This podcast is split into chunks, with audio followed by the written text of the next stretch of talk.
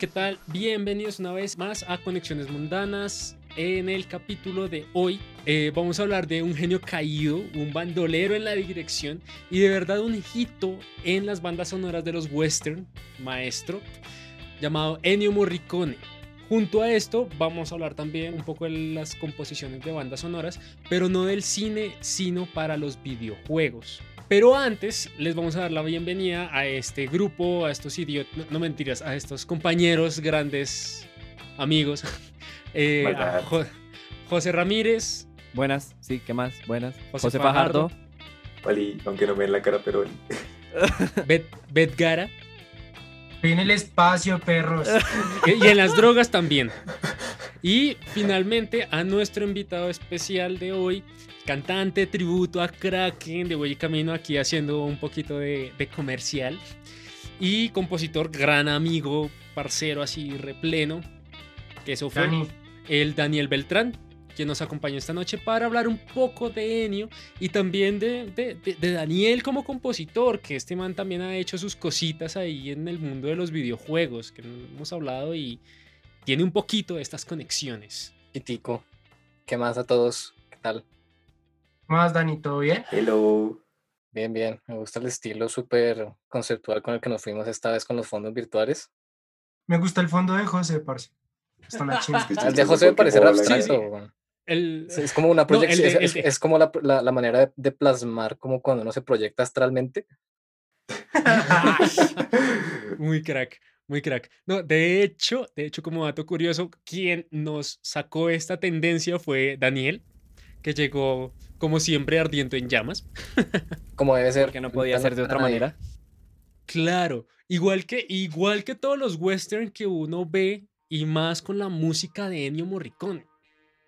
O sea, qué man tan teso. O sea, imagínense, tiene 74 años activo en la industria. Tenía, Tenía. pero llegó. O sea, imagínense, 91 años.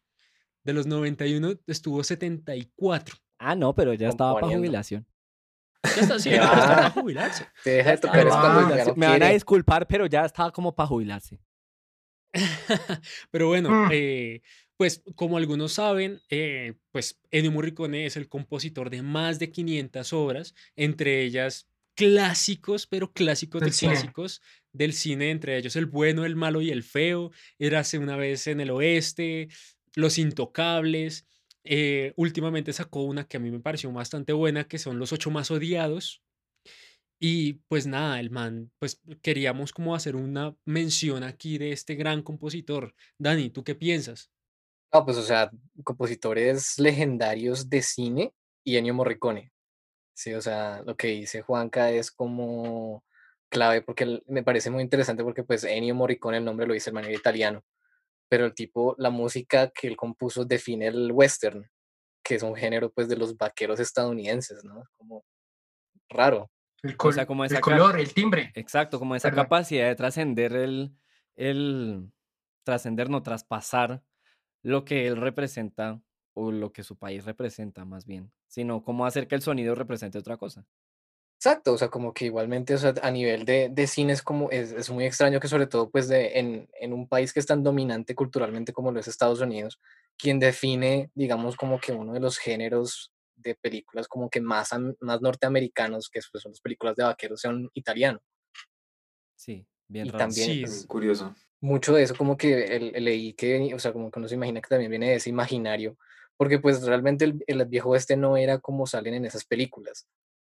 Eh, igual hay mucho misticismo ahí, hay mucha, hay mucha leyenda, que también es por eso que también se agotó un poco el género en su momento. ah, que siempre es como, claro, si este bandolero solitario que viene a salvar a un pueblo de no- un problema que tiene, no sé qué, el, pero, pero en general es como también esa legitimación del vaquero como esa figura misteriosa del man que cabalga hacia el oeste, hacia el atardecer, es como, wow, como que todo ese misticismo que lo capture como alguien que no es de allá, parece brutal. Sí, de, de hecho el man se, se fue como llegó, cabalgando en el oeste. Así, grande. No, no, pero es que haga- profundo. Pero sea, ¿cómo así? O sea, explíquese, explíquese, ex- explíqueme por qué. ¿Por qué está diciendo eso? haga de cuenta que, o sea, ¿cómo le explico esto? Usted escucha el tema, el, el tema del bueno, del malo y el feo. Sí. es imposible no encontrar una referencia a ese tema en muchos lugares. Es un audiólogo. Es Sí. un audiólogo. Sí, es o sea, cuadra- sí, sí, sí. Tal o sea, cual. es la representación la de todo el western. O sea, usted no Denme- puede pensar en un western sin eso, por ejemplo. Denme mil. Este desgraciado. Si a este man solamente le interesa la plata, ¿no? ¿Qué tal? O por, este, o por ejemplo, el, el otro que es Ecstasy of Gold. Ecstasy of the Gold. O sea, es Mm. una cosa buenísima. Son cosas que usted dice, parce, es imposible igualar algo así. Y lo más, lo más increíble de todo es que son obras que se crearon no hace cinco años. Sí, no, o sea, Sí, llevan tiempo. Desde el- 50, 40. en el 70 y como en el 71 en el Mundial de Argentina, él hizo la banda sonora de ese mundial. señor. Ese, ese también fue icónico. O sea, imagínense, imagínense hasta dónde llega la composición de este sujeto. e incluso más a- de que es... O sea, piénselo de este modo. Se lo voy a decir así. Hace poquito leí una, una, una frase que hablaba de que sin Ennio Morricone no, existir- no existiría Zimmerman. Por ejemplo, no existiría prácticamente nadie. O sea, estamos hablando de una persona que, que, que influenció a tanta gente. O sea, nivel, nivel que trascendió su propia disciplina un poco más allá. O sea, ya es como una vaina de que, por ejemplo, lo- los, los que somos fanáticos de Metallica es como que, ah, marica, suena esa mierda. Al principio del concierto y uno es como, ah. Sí, o sea, trasciende incluso lo que quería hacer originalmente. O sea, a ese nivel y a nivel de enseñarle a otros eh, cómo hacer música, cómo hacer su música, porque de cierta de cierta forma, fue el maestro de muchos indirectamente para hacer bandas sonoras, para crear espectros sonoros, o sea, espectros no, espacios sonoros, o sea, cómo hago yo para darle una textura diferente a lo que estoy mostrando en pantalla. Entonces yo siento que indirectamente fue el profesor de mucha gente sin, sin querer queriendo. Lo que dice José es muy, es, es muy cierto, pues porque yo el ejemplo de Metallica me lo, me lo sacó porque, porque pues, o sea, uno, uno, uno un concierto de Metallica es del, creo que es como es del 80 y póngale, Del que ellos 82, el empiezan el lo con- ellos empiezan el concierto con The Ecstasy of Gold. Y, o sea, digamos, en mi caso, digamos, yo pues también pues, ah, sabiendo que íbamos a hablar de, de Morricone, pues yo me volví a escuchar las bandas sonoras y esto, y yo escucho The Ecstasy of Gold y yo pienso, es, marica, empezó el concierto de Metallica, o sea, como que termina, el, termina la pieza y arranca, eh, no sé, Creeping Death, arranca Battery, alguna cosa, empieza a tocar Metallica. Y es como, también ya genera otro tipo de asociación en uno, pero pues no deja de ser, o sea, como que el hecho de que sea el tema con el que comienza Metallica no significa que no sea Morricone, no es como que, wow, o sea, estos manes de Metallica saben también de todas sea- maneras de, de sus películas y de sus vainas y eso como muy estilero porque la, la música es muy épica, que es como eso que relevan del western, como ese misticismo del que les hablé, pero ahora aplicado, digamos, a la que es la puesta en escena de una banda de heavy metal. Es que dese cuenta de algo que, que no sé si, si lo habrán notado, pero es que el man ya no es temporal. Está Sí, filosófico. que... Es que a mí me parece, pues, con lo que dice Juan Camilo, me parece que son cuestiones o personajes, no se me da la jeta, pero bueno, que son personajes que se vuelven parte de la cultura popular. O sea, que son parte ya de nuestro idioma, sí o sí, porque ya uno lo escucha y uno dice, es tal cosa. Inmediatamente porque, pues, ya dentro de todo sa- sabemos cómo va a sonar el viejo esto, inclusive sabemos cómo va a sonar Metallica. Y se vuelven referentes históricos. Es la novena sinfonía de Beethoven hecho a la medida para Morricone. Uy, O sea, usted puede escuchar la obra las veces que quiera. Puede ni siquiera conocer al artista, pero la obra va a estar ahí hasta el fin de los tiempos y usted siempre la va a reconocer. Algo que me interesa de Morricone es, por ejemplo, la exploración tímbrica. Por ejemplo, lo de la voz, lo de las flautas. mm, eh, no, lo, lo- no lo hace de forma tradicional, sino el man hace experimentación. Y eso es lo que me trama mucho de Morricone.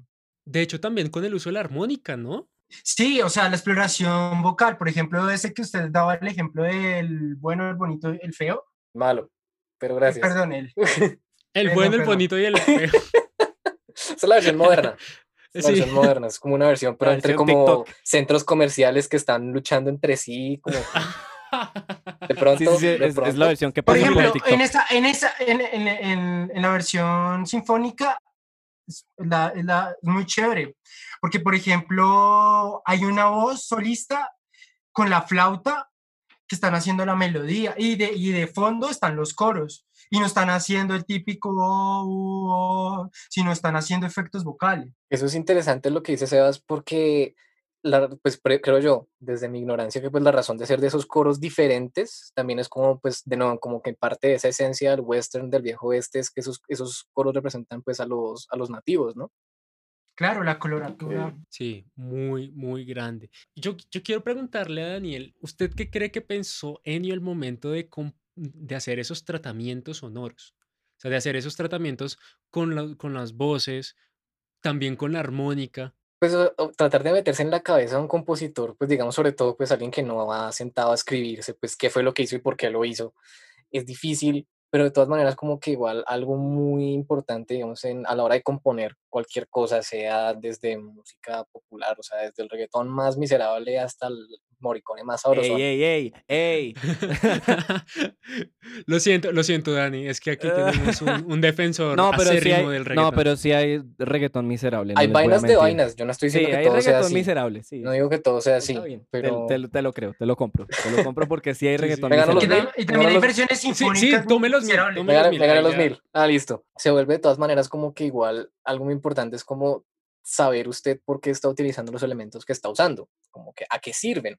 Porque pues, o sea, a Morricone cuando lo llamaron para hacer estas películas, pues le dijeron, vea, es un vaquero y está esto, están buscando el oro, tal, tal, tal, es en el antiguo oeste, entonces el man como, bueno, pues ¿qué hay ahí? Él dice como que pues eso no es, digamos, lo que se conoce, o sea, se le, se le dice el salvaje oeste por una razón, ¿no? Entonces no Sí, es claro. como, no, no, es el, no es una civilización, pues digamos que se vayan a poner a tocar que cuartetos de cuerdas y que trompetas y que no sé qué. Todo es más precario en ese contexto, entonces como que son las guitarras, eh, la armónica, que es como eso también, también parte del imaginario del blusero del, de Estados Unidos, como que no está tan, tan, tan cosmopolita. Entonces el man dice, pues los identifica esos elementos y, y decide usarlos. Como que por eso es que también se vuelve tan icónico. Lo que decía Juanca sobre que es atemporal me parece muy interesante porque es música temporal que de todas maneras tiene asociado un periodo de tiempo clarísimo, que esos comienzos del siglo XIX, punto. Pero lo que dice Juanca también es cierto, o sea, es icónico, o sea, si en cualquier otro contexto va a haber como digamos un duelo así, así sean con pistolas de juguete y sean unos niños, si se manejan los planos y que mire la, que luego desenfunde, se usa la música y uno sabe que esa es la referencia. Y en ese sentido, claro que es atemporal también. Pero a la vez es como que no va a representar otro tiempo que no sea lejano este, como que ese balance entre inmortal y a la vez como que muy específico también es muy chévere. Porque, a- y además siento que, o sea, es la concepción de, ok, todos sabemos que eso es un cliché, pero el man creó el cliché. O sea, ¿cómo, cómo, cómo puede uno llegar a ese nivel de no usar un cliché, sino, ¿saben qué? Yo lo voy a crear porque, Establecerlo. porque sí.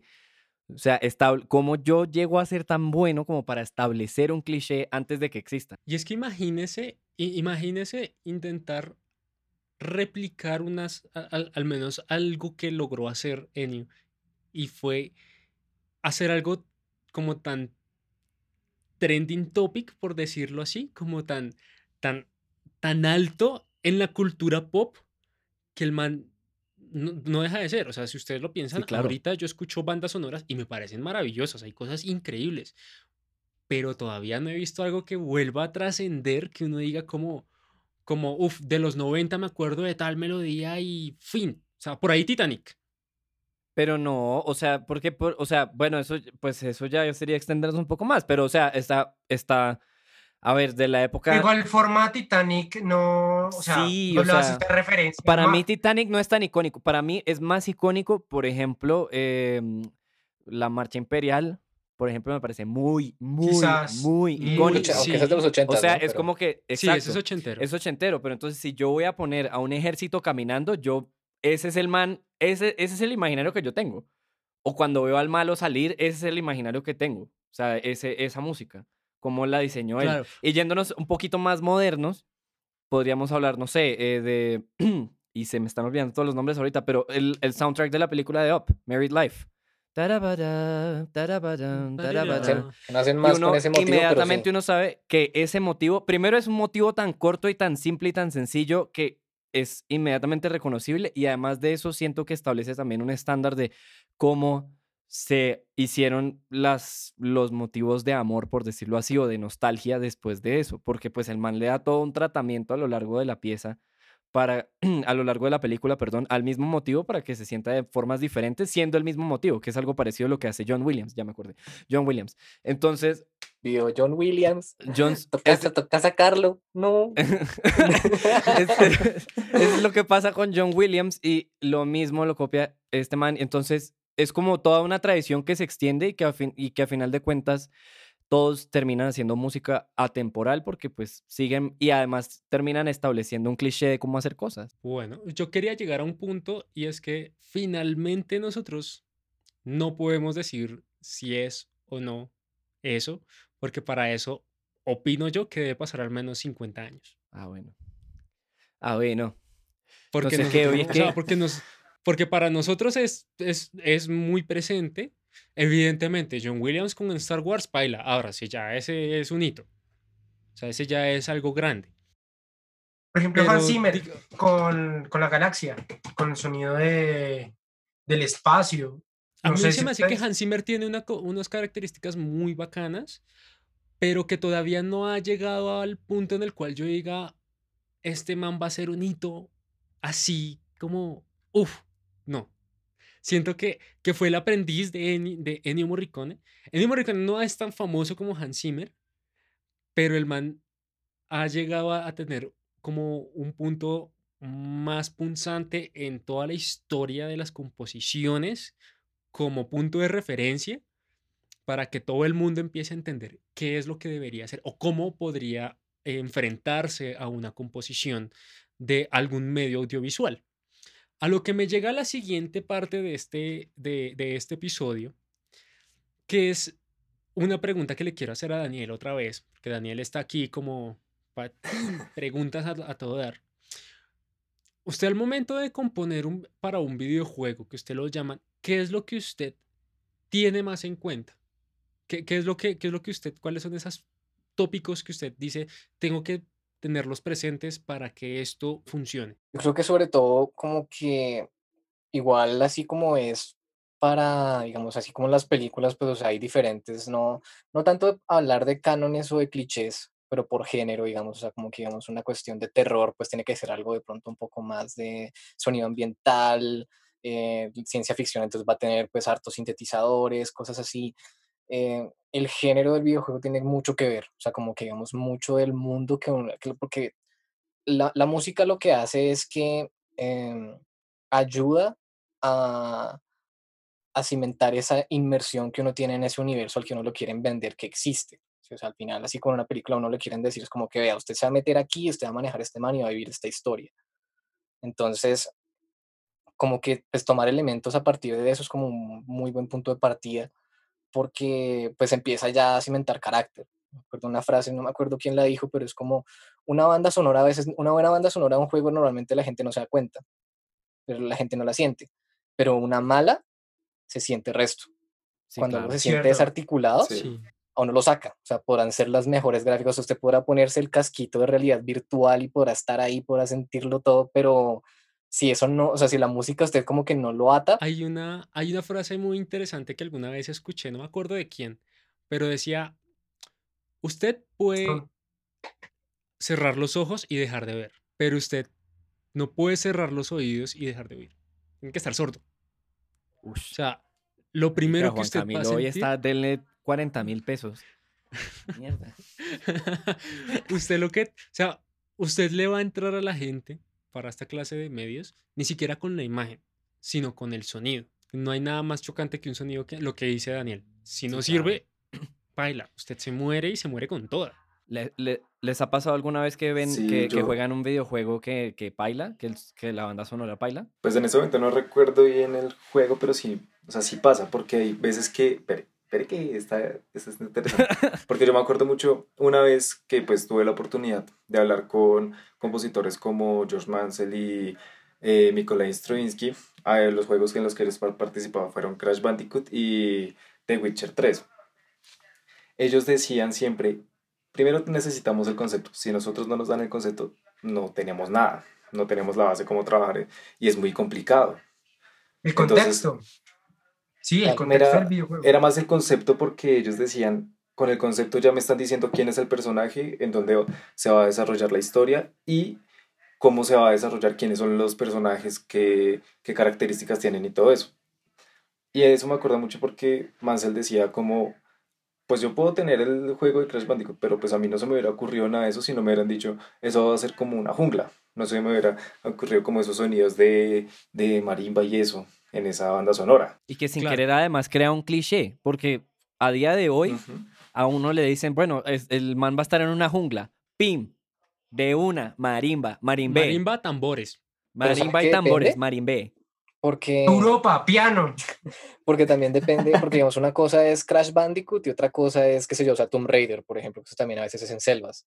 Bueno, ¿cierto? sí. Mm, O sea, Crash Sí, Bandicoot, es pues sí, es el muñequito y que salta, y que las cajitas y que los robots. más y que el caricaturesco. Y que la mascarita y no sé qué. Y otra cosa es como que, ok, esta vieja estaba como explorando unas ruinas antiguas, no sé qué, o sea, como que igual ese, ese, ese toque temático también no le da mucha información. O sea, bueno, no vas a las mismas marimbas de. ¿Sabe qué le iba a decir? en Tomb ¿Sabe Raider qué le porque iba- ¿Sabe qué le iba a comentar? Justo me pasó hace poquito y fue que estaba jugando Tomb Raider ah véalo y estaba jugando y me desesperó tanto la música que me tocó apagarla. pues también Sí, pasa hasta punto. O sea.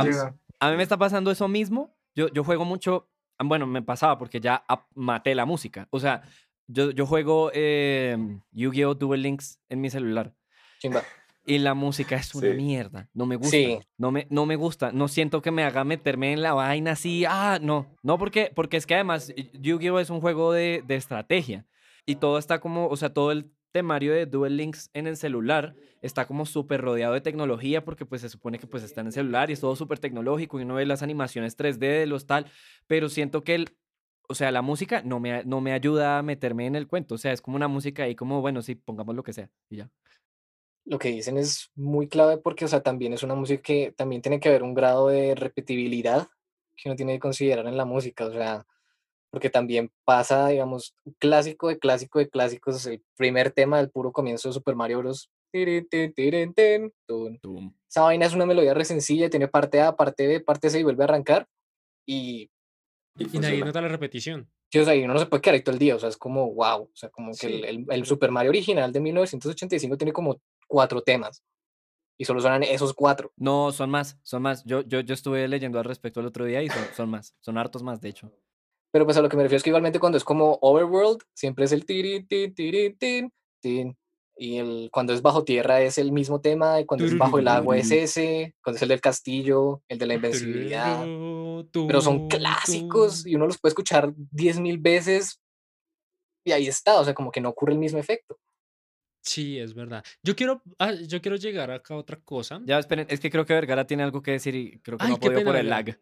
Sí, sí, quizá- quizás sea lo, lo cíclico, lo que lo desespera.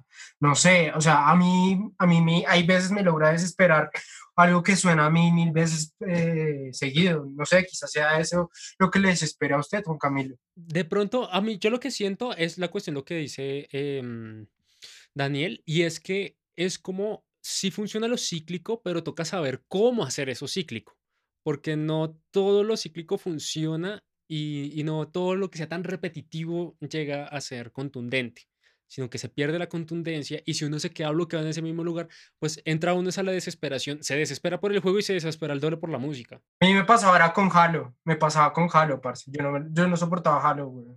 A mí me encanta. A mí me estresaba, güey. O sea, yo jugaba una partida y ya me estresaba y ya me salía. A mí, Por, por eso mismo, también por la música.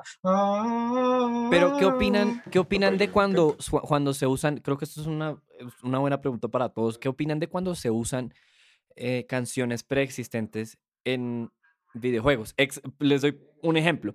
Eh, Tony Hawk, el videojuego de Tony Hawk. Tony Hawk está hasta el culo de pop- punk rock de los 90, pero hasta Pero el seamos culo. honestos, Depende Hay una, es una, es, o sea, Tony Hawk, Burnout, eh, Need Free for Running, Speed.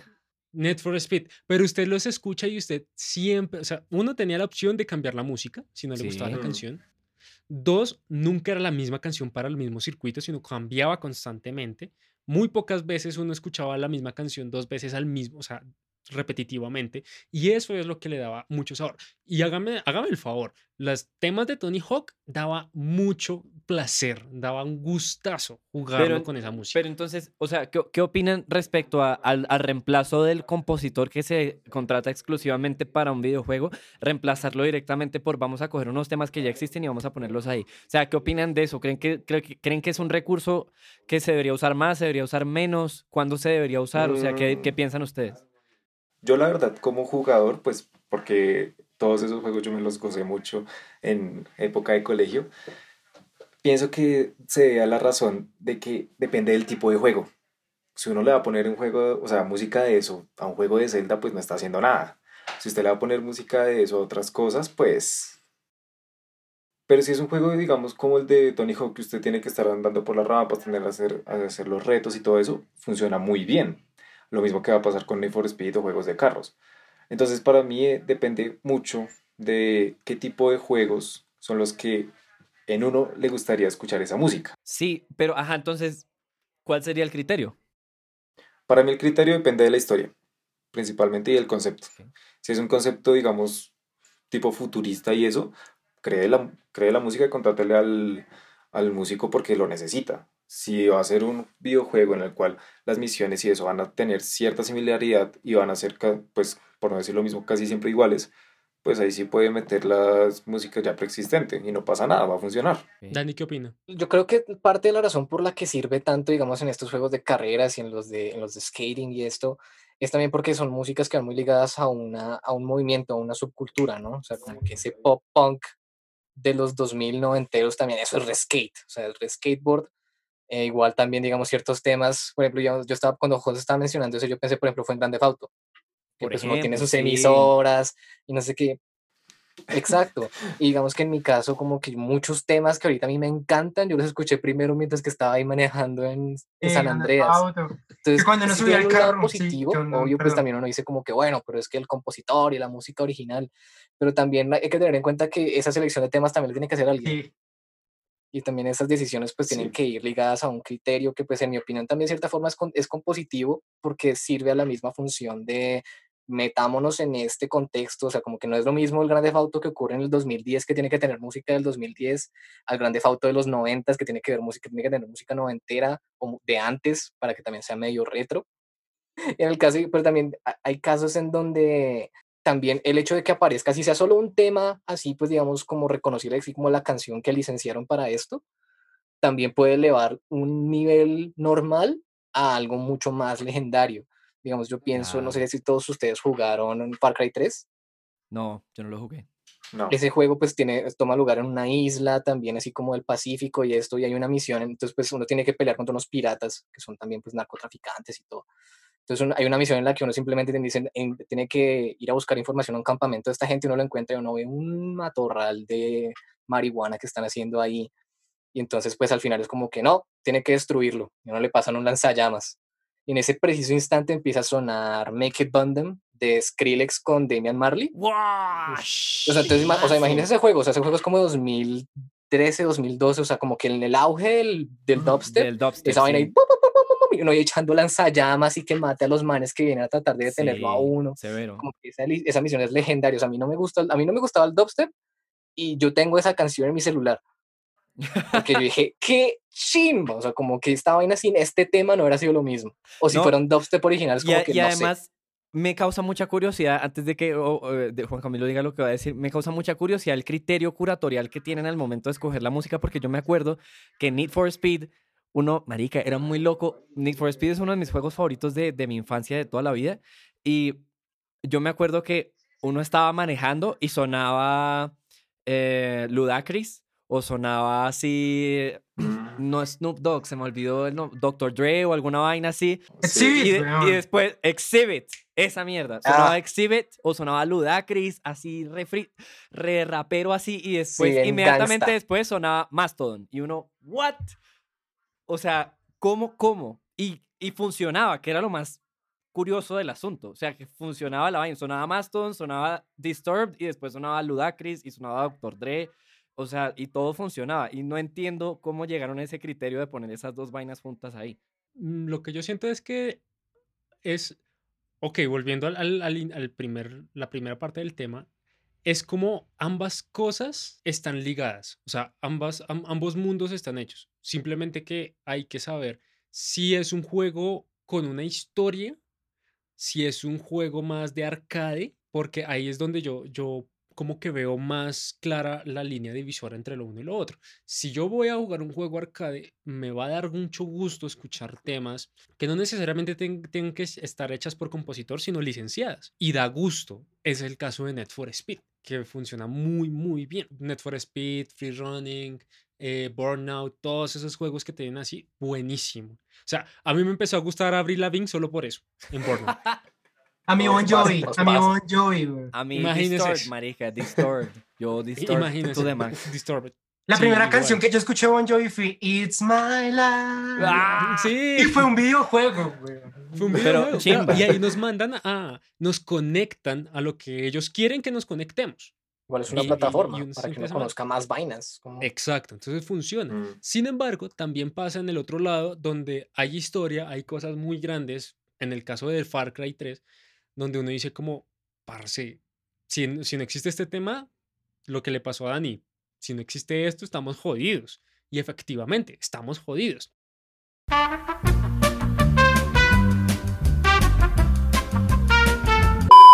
Bueno, entonces, uno busca siempre como, como las sensaciones de lo que uno quiere y eso lo que dice José Ramírez es un asunto curatorial muy extenso, muy importante y ustedes no saben el trabajo tan desgraciado que uno ve a los productores hacer cuando están ideando esa vaina.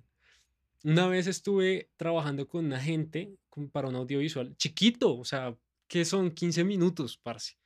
Y se hicieron un libro como de 50 páginas diciendo de dónde venía. O sea, ni siquiera estaban contando la historia, estaban cont- contando el contexto, el qué querían, Ah, cómo lo querían, de dónde venía. Y era como, parce, a lo bien.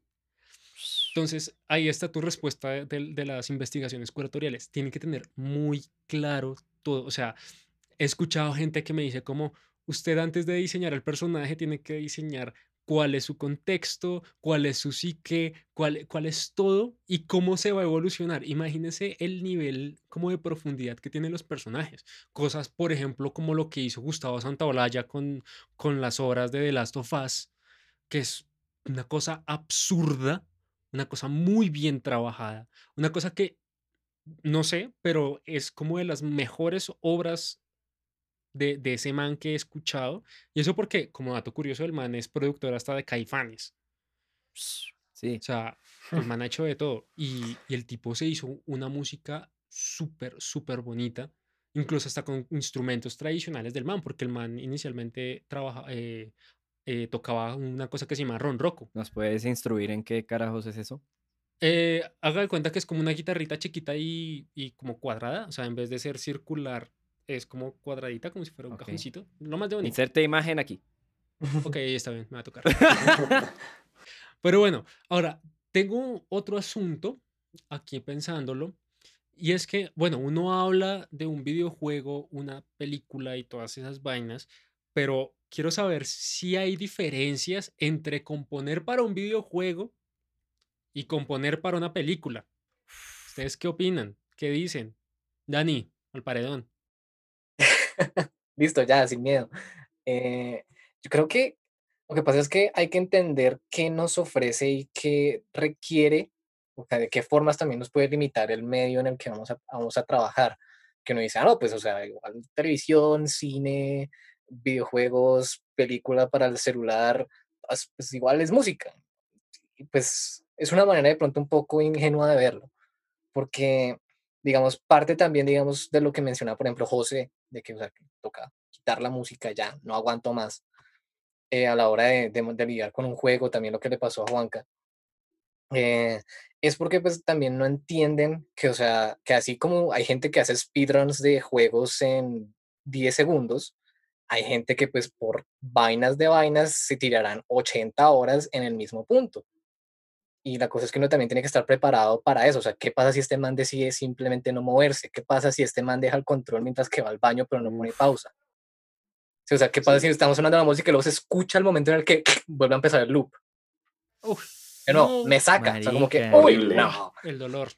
Pero qué gran punto ese, weón. Qué gran, qué gran punto. O sea, lo, lo, lo compararía un poco con, con, con escribir ¿no? una novela, por ejemplo. Yo eh, en un- en- una vez estuve en un taller de, de escritura y el man decía que cuando uno escribe una novela, escribir una novela, yo creo que es más o menos lo mismo. O sea, como escribir una novela versus escribir un cuento.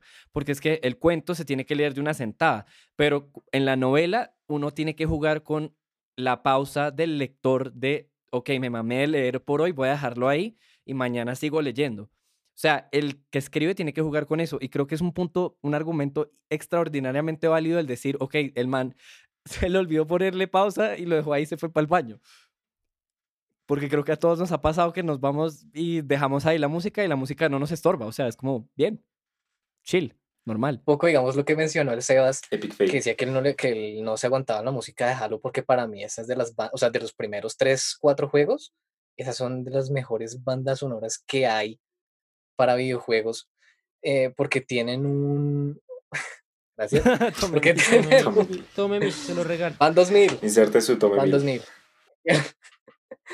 eh, donde, o sea, Bu- Bungie, los desarrolladores de Halo, pues, los originales, Los tenían un, tenían un sistema dinámico para la música, o sea, en donde básicamente lo que, el, o sea, Martin O'Donnell y, y, y Michael Salvatore escribieron horas de música para que esté sonando ahí, ¡Hola!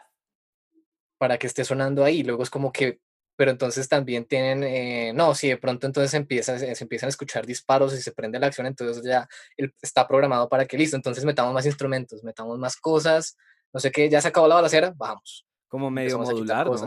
Eso es. Sí. ush, Sí, parce, y es- que igual es como, Es que digamos, Halo tiene una cuestión que es muy de momentos. Entonces, en todo momento no siempre vas a estar en balacera. Vas a tener tiempos en los cuales vas a estar caminando un buen rato o vas a estar manejando una navecita también un buen rato. Entonces, los manes, yo, pues, una vez en un video dijeron, como listo, ¿cómo vamos a hacer para que funcione de esta forma o funcione de esta otra forma? Y eso fue lo que dijeron en Halo, listo. De pronto sí es un, un poco tedioso para mí cuando no suena nada, porque es como, bueno, estoy son, escuchando el, el motor de un, de un tanque. ¿Y qué hago acá? Entonces sí es mamón.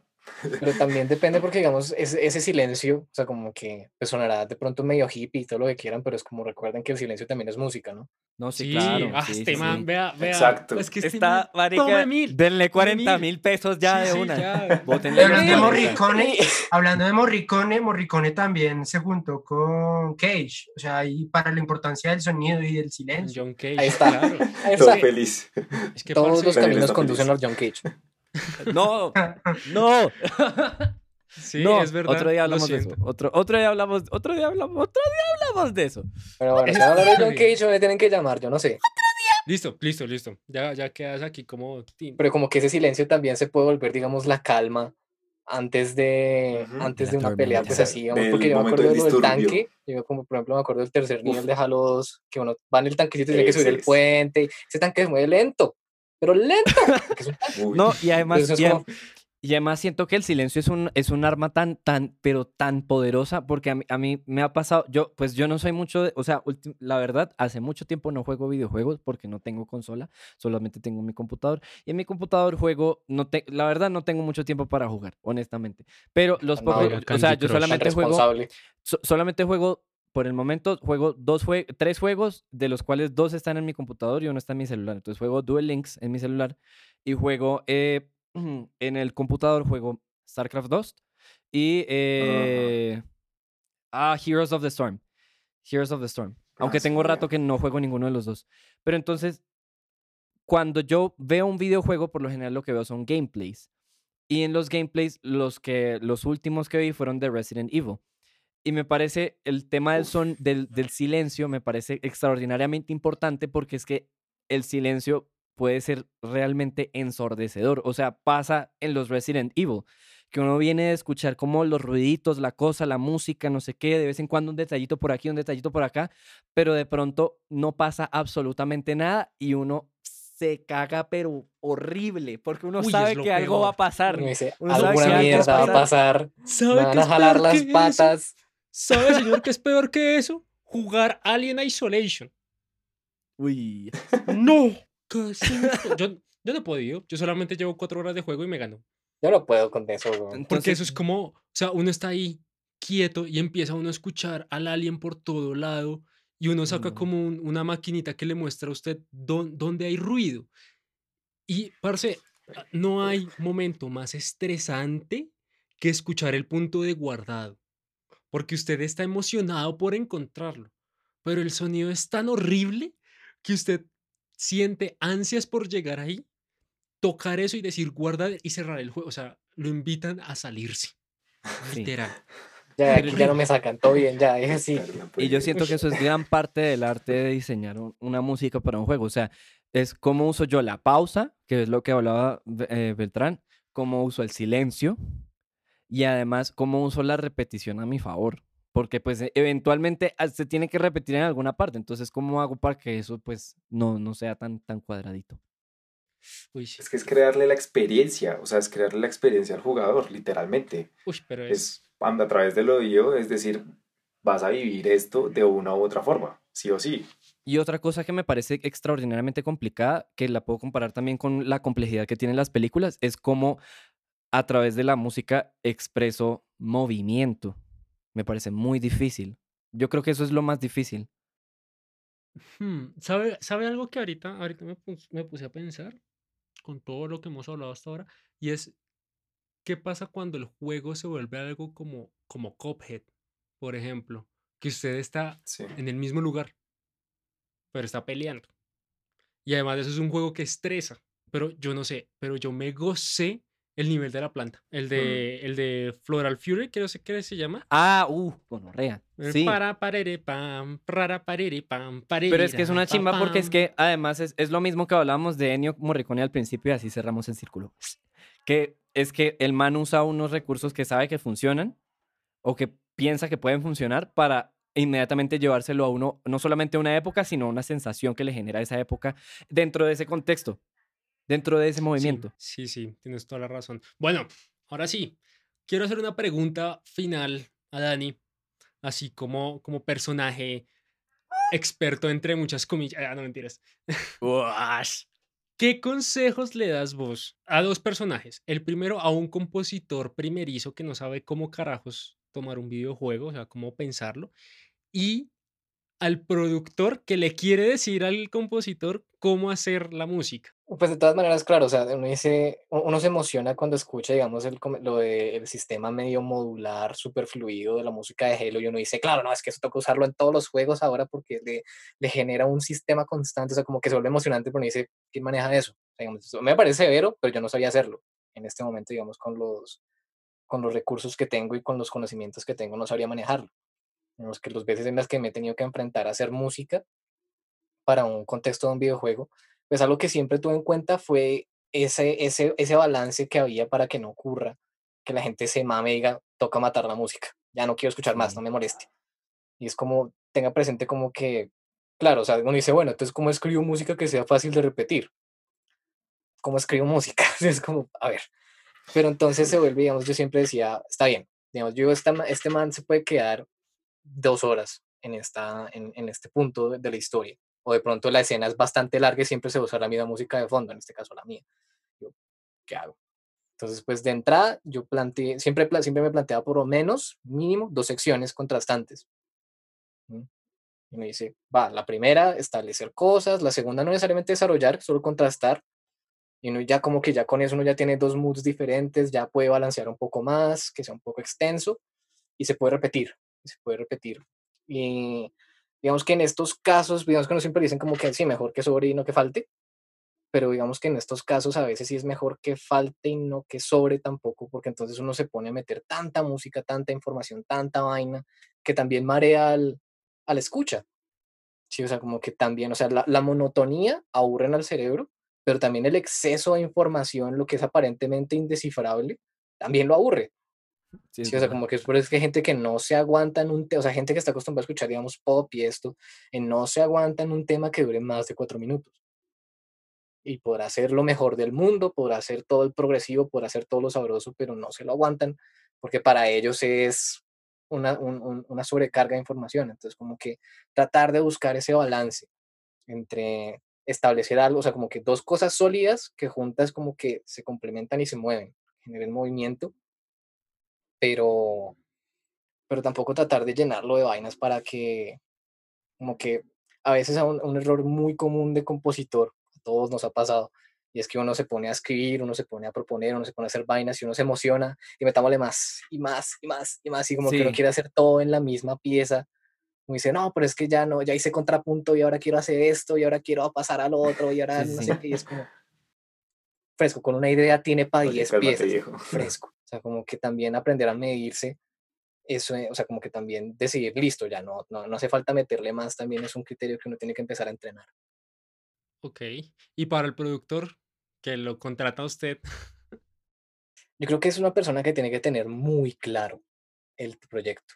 Sí, o sea, porque en, los casos en los que yo he tenido que, hacer esto, yo lo que pregunto, pues, o como los, los, trabajos que he tenido, pues han sido de cosas que son muy fuertes narrativamente, no son tanto de juego que salte, que mueva, que dispare, sino como de siéntese y lea y sea parte de la historia.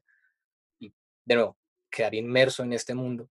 Entonces, como que esa persona tiene que saber qué es lo que está buscando. O sea, como que una cosa es una escena, pues digamos, dice, sí, una, una cosa romántica, sí, pero una cosa es una vaina, una escena romántica de dos adultos en un restaurante, otra cosa es una cosa como romántica, digamos, de dos jóvenes que pues digamos como que, no sé, ese primer amor que dicen ahí como en un parque de noche, es otro espacio, es otra búsqueda, y qué es lo que quiere lograr, sí, o sea, como que a mí, me, a mí, a mí no me bastaba que me dijeran, Dani, mándese un tema triste, yo, ¿qué va a ocurrir en la escena?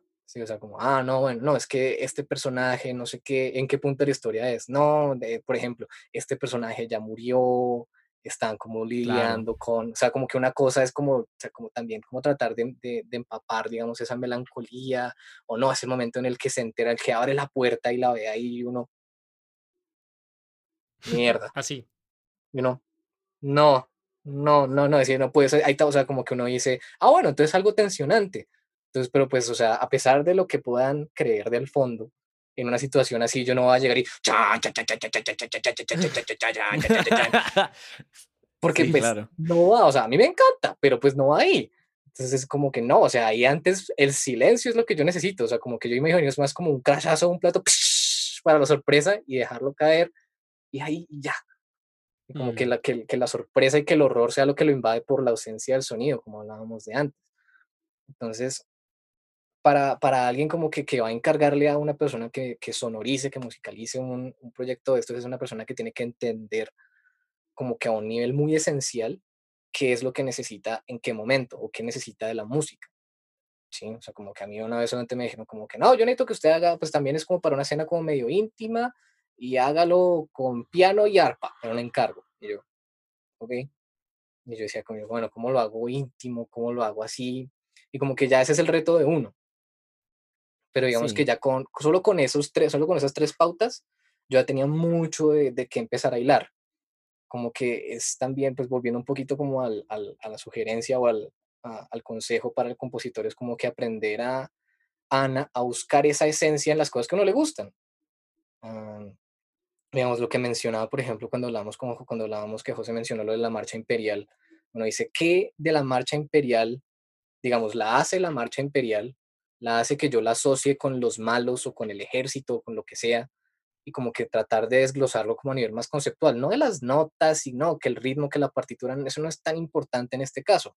Usted necesita entender el qué es del comportamiento del sonido que a usted le genera esas asociaciones. Uno dice, ah, no, es que hay una sensación como un redoblante, chan, chaga, chaga, chan, como, ah, se siente como de marcha, y así es como uno sin darse cuenta a veces también, porque pues muchos espectadores no lo hacen, sino que lo hacen subconscientemente, hacen la conexión, ah, el redoblante es el de la marcha y no sé qué, y la tonalidad menor, no sé qué, solo tonalidad menor, esa vaina es refrigia, remedio disminuida a veces. Eso está, es remodulante, re, no tengo idea dónde estoy parado. Pero ahí, está, está, John Williams. Es, John Williams, sí, eso iba a decir yo. Exacto, pero pues digamos como que otra cosa es compararlo con el tema principal de Star Wars, ¿sí? o sea, que se arranca con el tin, y no como que ah, es más glorioso, es más triunfante, claro. como que van a contar una historia, va a ser una historia épica hacer algo más allá del bien y del mal, a pesar de que trate del bien y del mal. Es como, oh. es como entender esos, esos elementos y luego aprender a utilizarlos. Todos son herramientas. Como que a Sí. veces uno se, se asusta de tener que li- de lidiar con clichés, de lidiar con, con cosas que ya se han hecho porque uno dice, ah, eso ya se ha visto. Pero, pero a veces el cliché ayuda, así sea un punto de partida, uno dice, listo, luego trato, luego si algo, me- si, si hay una manera en la que uno dice, puede ser, trato de subvertirlo, pero de entrada como que pensar en por qué el cliché es cliché, por qué el cliché se vuelve cliché, porque por algo pega, ¿no? Sí. Y también llevándolo un, un poco al, al lado de las herramientas, el, el otro día estaba leyendo un poco de, em, de King. eh, King tiene un libro donde explica cómo él escribe libros. Y en ese libro él dice, él, él dice que usar la trama para avanzar en la historia es como limpiar un hueso con una pala. O sea, es una vaina que es un des- usar un her- una herramienta desmesurada para hacer una tarea muy pequeña. Y yo creo que en todas las artes se puede cometer el mismo error. O sea, si uno quiere hacer algo y tiene una caja de herramientas, pues no tiene que usar todas las herramientas. O sea, para clavar un clavo uno necesita un martillo, no necesita una- un serrucho, un martillo, un destornillador. un- O sea, no, solo el martillo. Lo mismo, si necesito hacer una escena donde siento que el mundo se le va a caer al protagonista, pues no ponga nada. Silencio sepulcral absoluto y ya, eso es el mejor efecto que puede hacer. Entonces es como saber usar, tener criterio para usar las herramientas y, y que no todo se tiene que usar al, al mismo tiempo. Sí. Pero bueno, bueno, ahora sí, ya para finalizar. Dani, una recomendación de algún soundtrack de un videojuego. Pues de entrada, o sea, como que yo, yo recomiendo Halo por lo que les digo. El, el sistema, o sea, como que una cosa también es, es escuchar, digamos, porque pues ahorita hasta la banda sonora creo que está en Spotify, o sea, severo Sí. para que uno lo pueda escuchar. Sí, Ah, las tres.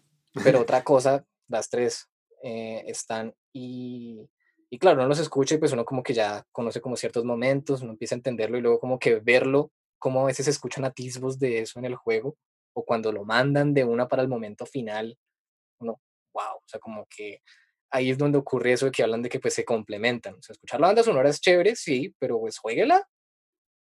Muy bien. Sí, es muy diferente. Y bueno, de segundas, yo creo que yo recomendaría.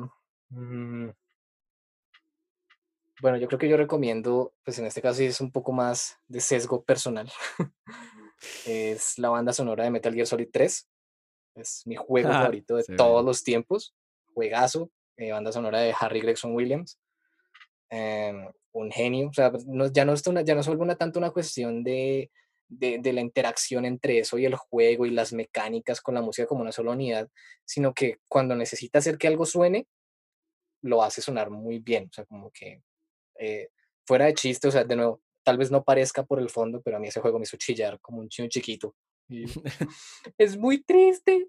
Y la música, pues es parte de eso, o sea, como que yo tengo la música en mi celular y la escucho y suenan las piezas tristes y yo como vuelvo a ese momento.